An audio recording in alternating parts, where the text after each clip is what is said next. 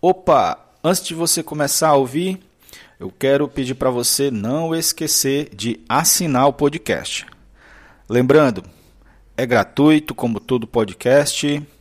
Você vai poder receber notificações e ficar atualizado dos episódios, também de ouvir os episódios completos na hora e no lugar que você quiser. Essa é a essência do podcast. Você pode ouvir no Spotify, Castbox, iTunes, TuneIn, Podbean, PocketCast, também no Anchor, no Breaker, no Radio Public, no Sticker. Você também pode nos seguir nas redes sociais. É só procurar por Bem-aventurados Podcast. Pode continuar ouvindo o seu episódio.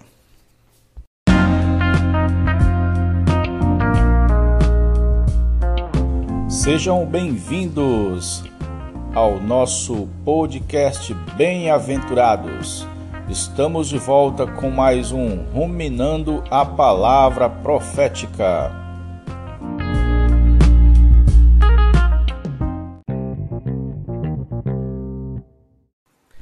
Olá, meus amigos bem-aventurados. Jesus é o Senhor. Vamos concluir a parte 2 sobre o arrebatado, ou os vencedores arrebatados antes da grande tribulação. Quase que não sai o título.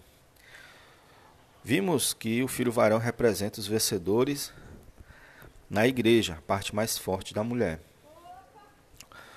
Todos os melhores nutrientes de uma mulher grávida vão para o bebê. Ou seja, toda palavra é absorvida pelos irmãos que amam o Senhor e que estão se preparando para a sua volta. Esses recebem a melhor parte da provisão divina, porque eles buscam, eles valorizam. Essa visão de Apocalipse 12 mostra que não é suficiente estar na igreja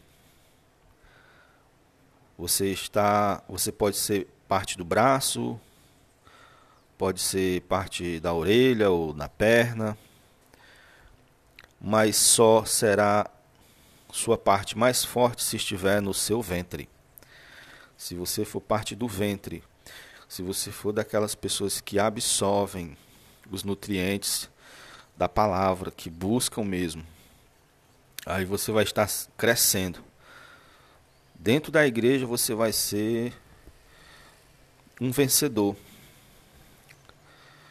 Satanás não teme a igreja moderna, secularizada, na qual o mundo entrou, mas teme o filho varão. Certo? Os cristãos que estão bem no centro da igreja, os cristãos que valorizam a palavra de Deus, o plano de Deus, buscam Deus todo dia, por meio de buscar a palavra, por meio de buscá-lo em oração. A maior parte da igreja cristã não é uma ameaça para Satanás, pois está misturada com o mundo, com a política, com as ideologias e outras coisas mais. Satanás, irmãos, teme a igreja pura, que mantém o testemunho de Jesus. É verdade que precisamos ser renovados, na nossa maneira de contatar as pessoas, ajudando-as a, encont a encontrar-se com Deus. Pois o mundo mudou, né? Muito, mudou muito. Mas não podemos perder a essência. Não podemos permitir que as coisas do mundo entrem na igreja. Podemos usar as, a, o, o,